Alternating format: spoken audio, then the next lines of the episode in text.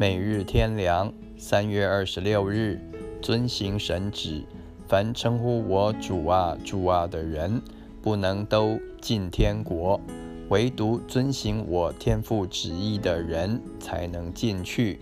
马太福音第七章二十一节，称呼主啊、主啊的人不少，甚至有许多人奉主的名传道、赶鬼、行异能。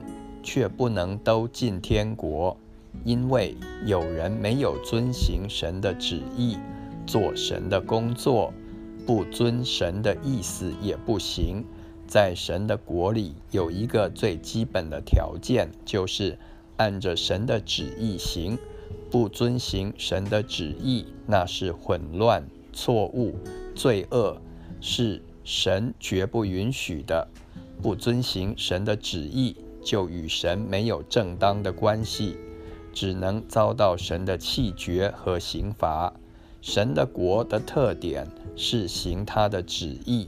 马太福音第六章第十节，在神的家中也是这样，做儿女也必须遵照父的意思。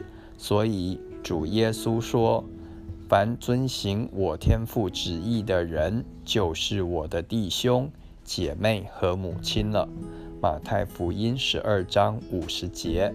所以基督徒和神之间最基本的关系就是遵行神的旨意，这是现在属灵生命维系的所在，是唯一当行的道路，也是将来得着应许和赏赐的根据。约翰福音第四章三十四节。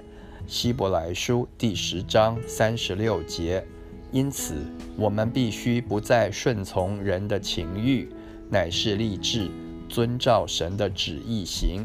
约翰福音第七章十七节，度余下的光阴。彼得前书第四章第二节，希伯来书十三章二十一节，神的旨意。可以借圣经的指示和圣灵的引导而晓得，所以，我们无论做什么事，都要先考虑是不是神的旨意，而不是考虑事情的好坏或对自己是否有利。